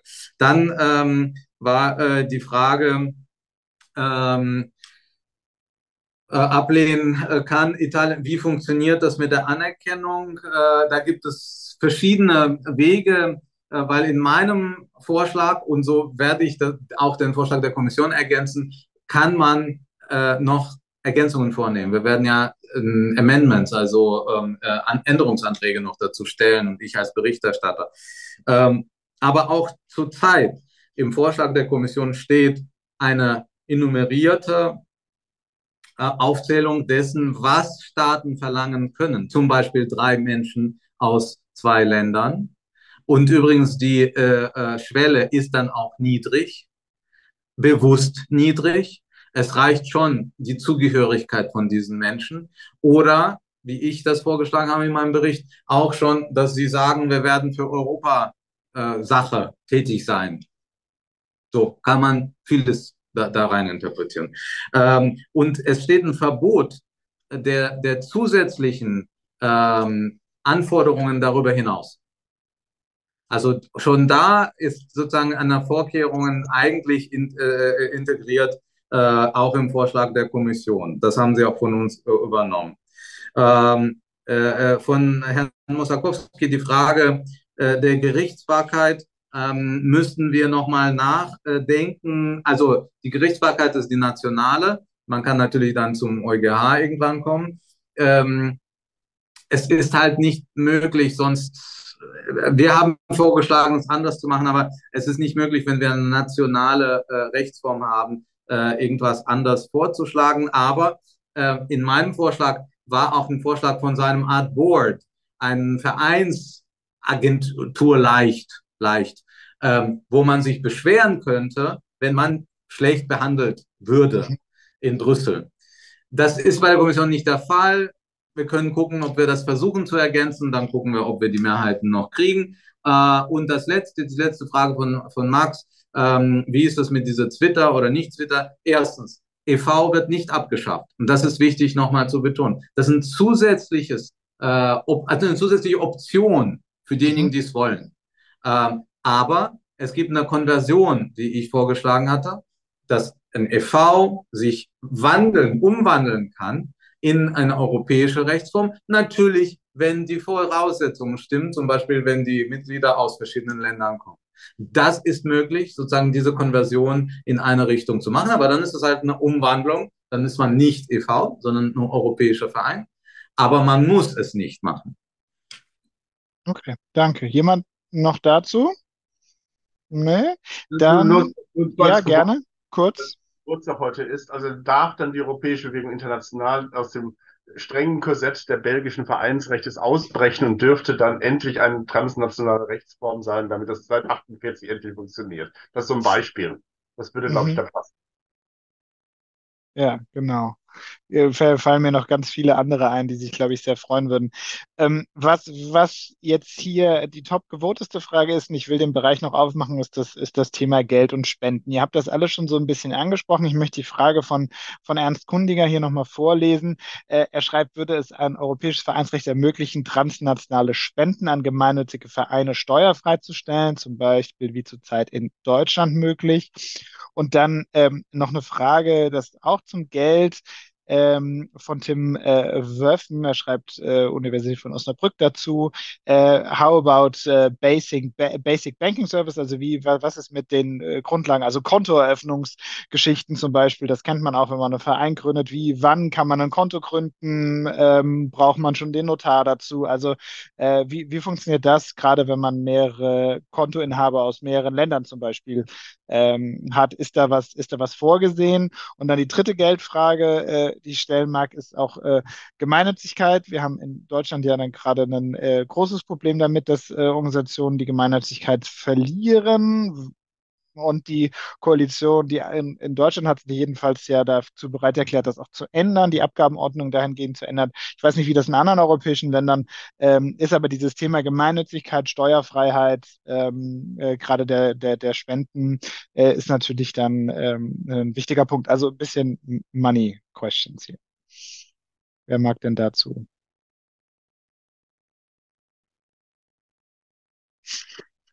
Okay, sehr gerne Stunzig. Wenn sonst niemand mag, sehr gerne. Also ich kann das ja auch nachvollziehbar, weil, weil ich natürlich mit dem Dokument quasi arbeite. Ja. Ähm, äh, also wir haben Steuergeschichten äh, nicht angefasst bei unserem Bericht und die Kommission versucht es auch nicht anzufassen, weil die Steuerhoheit eigentlich natürlich nationale Sache ist und das wäre, wir wären dann verwundbar. Ähm, mein Vorschlag war ursprünglich, dass wir zum Beispiel die Gemeinnützigkeit, die wollte ich anfassen. weil das ist einer der, der wichtigsten Punkte für mich persönlich und äh, ich mhm. glaube für, für Nicola und andere. Ähm, eine Art Europäisierung äh, der Standards der Gemeinnützigkeit. Und meine Herangehensweise war und bleibt, und ich will das nochmal bei Änderungsanträgen versuchen, neuen Anlauf zu machen, dass wir sagen, ähm, äh, wir, es, es gibt ja die, die Geldseite, wie Marx das nennt, ja, der Gemeinnützigkeit, aber es gibt natürlich die Anerkennungsseite der Gemeinnützigkeit. Und das muss nichts mit Geld und mit Steuern zu tun haben. Das ist sozusagen ein Status, ja, eine Anerkennung, dass du etwas Gemeinnütziges machst. Und dann hätte ich gerne die Definition, die ich auch in äh, ähm, meinem Bericht hatte, äh, auch in diesem Vorschlag drin, dass wir uns auf den Weg begeben, zumindest für eine Formulierung, für eine äh, europäische, mehr oder weniger einheitliche Begriffsbestimmung der Gemeinnützigkeit. Und damit hätten wir zum Beispiel auch für EuGH etwas der, an, an der Hand, dass wir sozusagen hier auch eine Zentralisierung haben. Das wäre auch der erste Schritt hin zu einer Anerkennung der gemeinnützigen Spenden, weil wenn wir keine zentrale Begriffsklärung haben, dann werden wir eine grenzüberschreitende automatische Anerkennung der Absetzbarkeit und so weiter, der, der, der Spenden nicht hinkriegen, weil Malta immer, oder also egal wer, ein, ein, bestimmte Länder werden es einfacher gestalten. Und dann laufen die, die Vereine dahin, kriegen es dort und wollen es bei uns absetzen. Das wollen wir nicht. Das lässt sich nur vermeiden, wenn wir zentral definieren und vielleicht auch irgendwann überwachen. Ja, danke dir. Ich würde gerne mit einer, mit einer verwandten Frage, ähm, die, die gar nicht vom Publikum kommt, die von mir kommt, ich darf das manche auch, an Nicola Bär mit reinholen, weil wir hatten nämlich vor vier, fünf Wochen ein großes Webinar, unter anderem mit Beteiligung des Bundesministeriums für Bildung und Forschung zu der großen Thema Social Economy, solidarische Ökonomie, soziale Innovationen. Also das sind ja ganz oft, die haben ja ganz verschiedene Rechtsformen, also Sozialunternehmen im weitesten Sinne.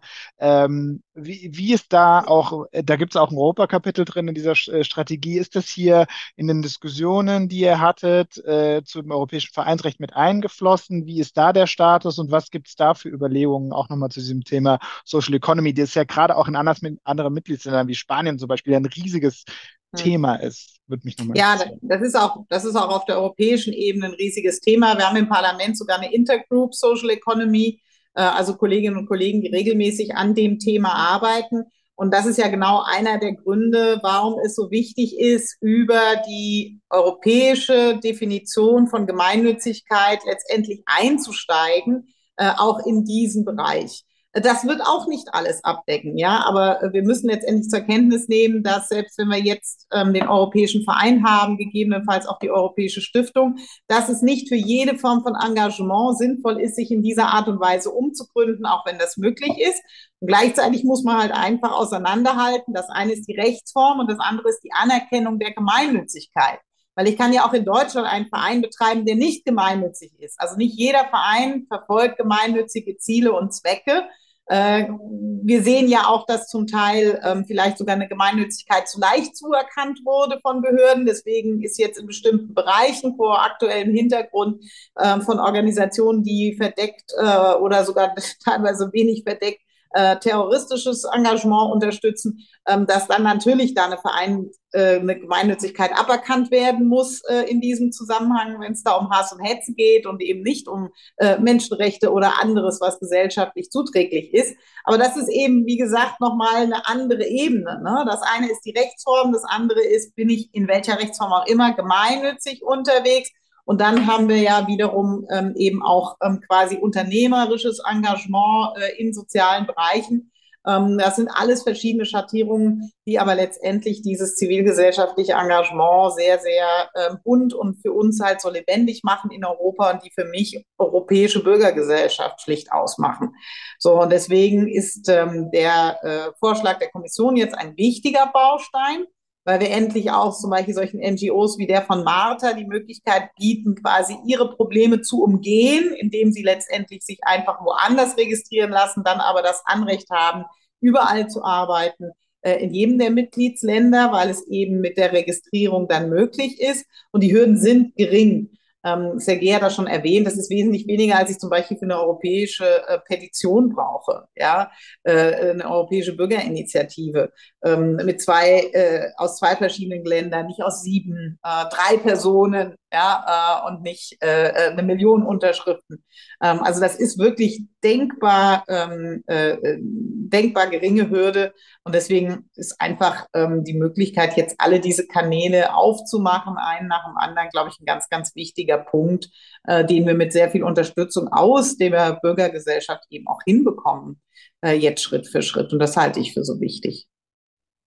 Vielen Dank will gerne, wir haben jetzt noch fünf Minuten und ich würde sagen, wir machen aufgrund der fortgeschrittenen Stunde auch, auch nicht, nicht, überziehen wir auch nicht. Ich würde aber gerne äh, noch einen Fragenkomplex hier kurz aufmachen, wo wir gleich drei Fragen haben, die auch sehr hoch gewotet werden worden sind, nämlich die Frage nach politischen Parteien. Stefan fragt, was ist denn jetzt mit äh, politischen Parteien? Viele sind ja wie, wie, äh, also in manchen Ländern wie, wie NGOs organisiert, beziehungsweise was bedeutet das denn für, für die? Und ähm, äh, Chiquim fragt aus, aus Ostbelgien von Ecolo dort, ähm, wie sieht es denn aus mit transnationalen Listen, Europawahl? Ähm, also und, und auch Melina Kammerer fragt, ja, was ist denn mit den anderen ähm, Gewerkschaften, politischen Parteien, religiöse Gemeinschaften und so? Also ein bisschen so der, der, der, den Blick halt zu weiten. Europäische Zivilgesellschaft ist hat Nikola ja auch ganz gesagt, sind ja auch die Stiftung, aber europäische Zivilgesellschaft ist ja auch mehr als, äh, als, als die Vereine. Da sind, wie gesagt, Gewerkschaften dabei, Parteien sind ja auch ein wichtiger Teil, ganz oft in einer ganz engen Verbindung äh, zu Zivilgesellschaften, Wählerorganisationen etc. Also da nochmal das Gefühl zu bekriegen, ist das, ist das komplett dann raus, eben auch aus diesen strategischen Gründen. Und was sind da die nächsten Schritte in, in diesem Bereich? Äh, gerade Transnationalisten, das ist ja auch ein, äh, wie wir haben ja hier äh, eine ehemalige Spitzenkandidatin, Spitzenkandidatin, jedenfalls eine nationale Spitzenkandidatin, Nicola Bär, bei den letzten Wahlen. Ja, also an, äh, mit den transnationalen Listen hat das jetzt erstmal nichts zu tun. Genau. Da gibt es einen Vorschlag für ein europäisches Wahlrecht vom ähm, Europäischen Parlament, äh, wo wir auch mit einer sehr großen Mehrheit ähm, dafür votiert haben, äh, wenigstens mal mit diesen, ich sage immer lieber europäischen Listen als nur transnational, also wirklich mit europäischen Listen anzufangen, wenigstens für einen Teil äh, des Europaparlaments, also quasi so ein ähm, Einstiegsmodell, damit wir die Ängste, die es da offensichtlich in den Mitgliedstaaten gibt, zerstreuen. Ähm, also das ist etwas, was jetzt zu diskutieren sein wird. Äh, da ist einer der wenigen Punkte, wo wir als Europäisches Parlament, nämlich im Wahlrecht, auch eigene Gesetzgebungsvorschläge machen können und jetzt nicht darauf warten müssen, dass die Kommission das aufgreift. Ähm, ich glaube, ich gehe nicht zu weit, äh, wenn ich sage, dass die Begeisterungsschreie aus den Hauptstädten noch nie so richtig bei uns angekommen sind. Ähm, ich glaube, gehört auch Deutschland, ähm, weil wir das einfach schlicht damals auch schon verhandelt haben, Sergej, äh, mit zu den wenigen, äh, die sich für sowas wirklich proaktiv einsetzen. Aber da brauchen wir eben für europäisches Wahlrecht wirklich alle. Ähm, und deswegen ist das ein ganz, ganz schwieriger Fall. Das wird jetzt leider, leider für die Wahlen 24 definitiv nichts mehr werden. Ähm, aber da wird man einfach dranbleiben müssen. Ähm, das äh, ist ein anderer Schuh als jetzt eben zum Beispiel europäisches Vereinsrecht. Auch Parteien sind keine Vereine. Ähm, die sind eine, eine andere Rechtsform und deswegen gibt es ja Parteiengesetze. Es gibt sowohl nationale Parteiengesetze, ähm, was ist eine Partei, was muss die garantieren, wie sind die aufgebaut, was dürfen die, was haben die für Transparenzvorschriften, also ganz, ganz wichtig ja auch äh, Rechenschaftspflichten äh, gegenüber der Öffentlichkeit. Und genau das Gelbe gibt es auch auf der europäischen Ebene. Ja, weil wir haben ja ähm, auch auf der europäischen Ebene quasi Parteien, die wiederum die nationalen Parteien ihrer Couleur miteinander ähm, verbinden. Ähm, äh, an der Stelle. So, das wird damit nicht berührt. Also das existiert neben dem anderen ähm, auch in den steuerlichen Anerkennungen, die es dann in den Mitgliedstaaten unterschiedliche Art und Weise gibt. In Deutschland ist es zum Beispiel wesentlich attraktiver, Parteien zu spenden als sonst, weil die Absetzbarkeit ein bisschen attraktiver ist an dem Punkt. Aber das sind jetzt Sachen, die dadurch nicht äh, berührt werden und auch alle die anderen Formen äh, werden, der G hat das vorhin schon mal kurz ausgeführt, äh, dadurch nicht ersetzt oder überflüssig, sondern die existieren in ihrer Vielfalt dazu. Wir haben nur jetzt quasi eine zusätzliche Möglichkeit zu agieren und bieten damit NGOs wie der von Martha oder andere eben die Möglichkeit, entweder in der Umgründung oder solchen, die dann gleich zukünftig direkt europäisch gründen, einfach ein zusätzliches Werkzeug im Werkzeugkasten. Deswegen bleibt ja unser gemeinsames Anliegen eben auch Gemeinnützigkeit und damit die Anerkennung von Gemeinnützigkeit europäisch zu definieren, damit das harmonisiert ist, weil dann kann ich reingehen und sagen, wie sieht's aus mit Anerkennung von Spenden, wie sieht's aus mit äh, anderen Geschichten von Leuten, die sich nicht umgründen wollen und mit all den vielen Formen? Gemeinnützige GmbH, ähm, Stiftung äh, und und und und und, ähm, die wir jetzt schon kennen, dass wir das eben erhalten und da nicht jetzt alles durch eine einzige andere Rechtsform ersetzen müssen. So, aber das ist Zukunftsmusik, an der man dranbleiben muss. Also da muss man halt langsam, muss man leider in vielen Fällen langen Atem haben. Danke. Ich gebe Serge jetzt noch ganz kurz das Wort und dann möchte ich die beiden letzten Worte aber der Zivilgesellschaft geben, äh, Martha und Bernd, äh, und, und dann schließen wir. Also Serge, gern noch kurz dazu und dann äh, die beiden anderen. Nur eine Ergänzung. Im jetzigen äh, Vorschlag und in meinem Vorschlag äh, gibt es drei ähm, Ausnahmen. Ähm, äh, Parteien, Gewerkschaften und Religionsgemeinschaften, die eben nicht äh, als ähm, solche Vereine anerkannt werden.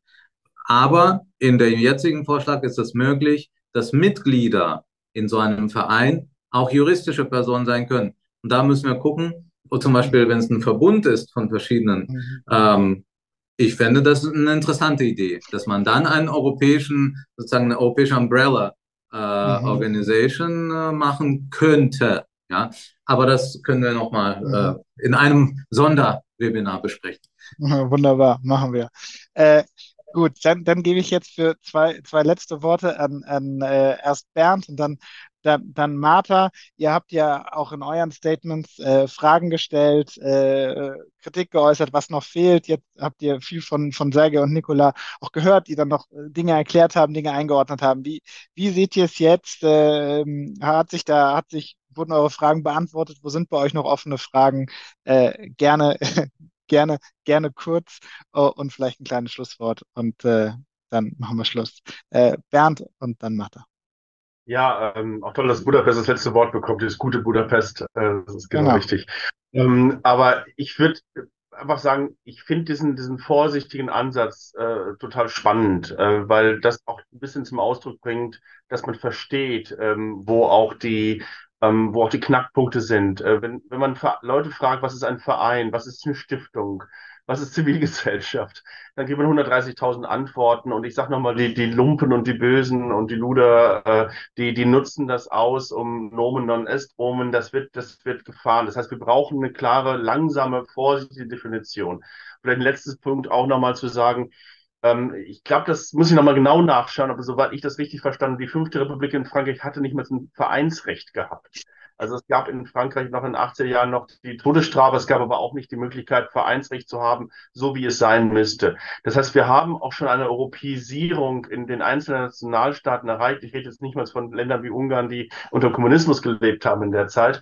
Also wir haben eine Europäisierung so ein bisschen back to the roots. Äh, ne? Wir haben Gilden in Köln gehabt, wir haben die italienischen äh, Strukturen äh, gehabt. Äh, das ist alles nichts Neues, aber wir möchten jetzt wirklich hier eine Situation hineinbekommen, wo ähm, Grundprinzipien des Selbstorganisiertseins, also demokratischen Selbstorganisiertseins, der Rechtssicherheit und ein Grundprinzip ähm, auch der Gemeinnützigkeit darzustellen. Und vielleicht als letzter Punkt, ähm, natürlich, äh, wenn ich äh, lange in Köln gelebt habe und weiß, dass ein Karnevalsverein gemeinnützig sein kann, das steht im Katalog der Gemeinnützigkeit in Deutschland. Wenn man das nur in Berlin eingeführt hätte, wäre man nie auf die Idee gekommen. Das heißt, die Vorstellung, dass bestimmte Dinge gemeinnützig sein könnten, Schützenverein, äh, wird auch nicht als Zivilgesellschaft bezeichnet oftmals.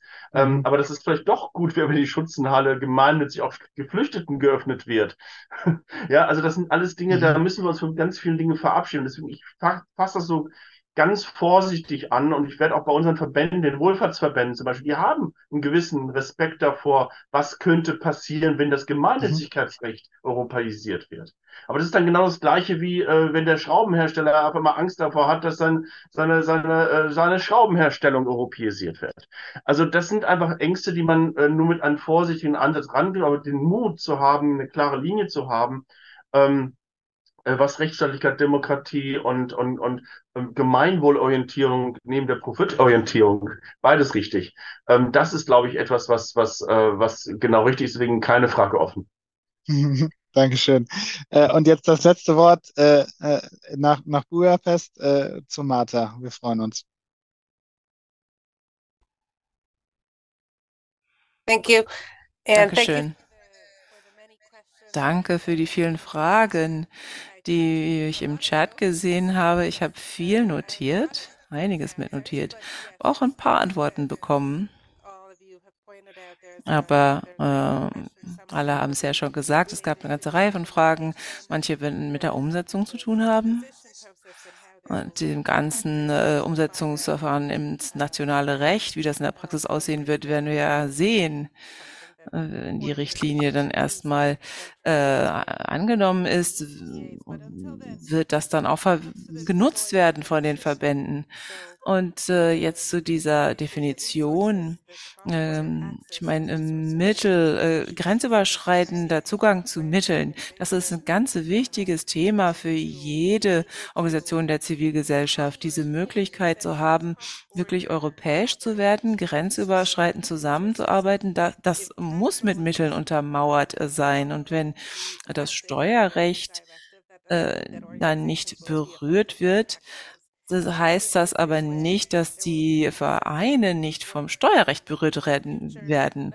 Und das ist vielleicht auch was für die Zukunft. Es wird nicht nur darum gehen, was ähm, gemeinnützig heißt. Das ist vielleicht noch einfacher zu definieren als äh, der öffentliche Nutzen, Public Benefit. Denn die unterschiedlichen steuerlichen Anreize hängen ja auch äh, häufig auch äh, damit zusammen, was im öffentlichen Interesse liegt. Und äh, ich denke, da wird man sich nicht vollständig einig sein, was das heißt in den unterschiedlichen Mitgliedstaaten. Und da selbst in einen, innerhalb eines Bundesstaats nicht unbedingt. Aber eins, denke ich, ist wirklich wichtig, nämlich wir haben ja jetzt äh, gesehen, dass die europäischen Institutionen sich immer stärker auf die Zivilgesellschaft konzentrieren. Erst äh, hat man äh, Probleme identifiziert, äh, darüber berichtet und in den letzten drei Jahren gab es dann immer mehr Initiativen in die Richtung. Auch äh, die Ratsschlussfolgerungen Anfang äh, 2023, wo es ähm, um die Bedeutung des Raums für die Zivilgesellschaft geht.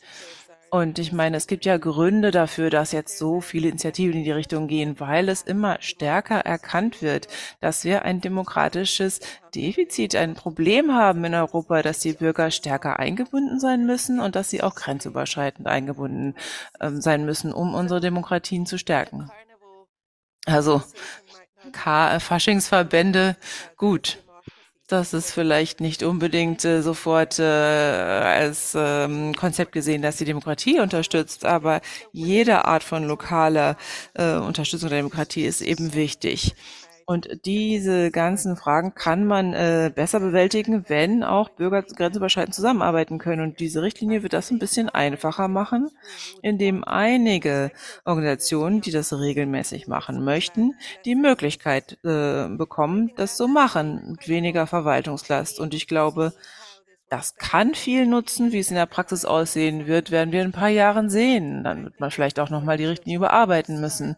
Aber wichtig ist, dass man jetzt erstmal anfängt mit diesem äh, rechtlichen äh, Prozess, der dann viele andere Initiativen auf der europäischen Ebene ergänzen kann.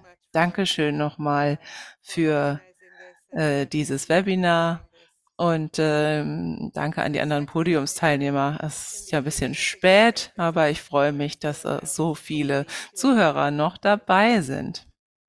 Ja, es war wirklich sehr, sehr stabil. Ich sage auch nochmal Danke von Europe Calling. Danke an alle, die dabei waren. Danke uns unsere zwei wunderbaren Dolmetscherinnen, die das im Hintergrund so ganz toll gemacht haben. Das war eine harte Arbeit.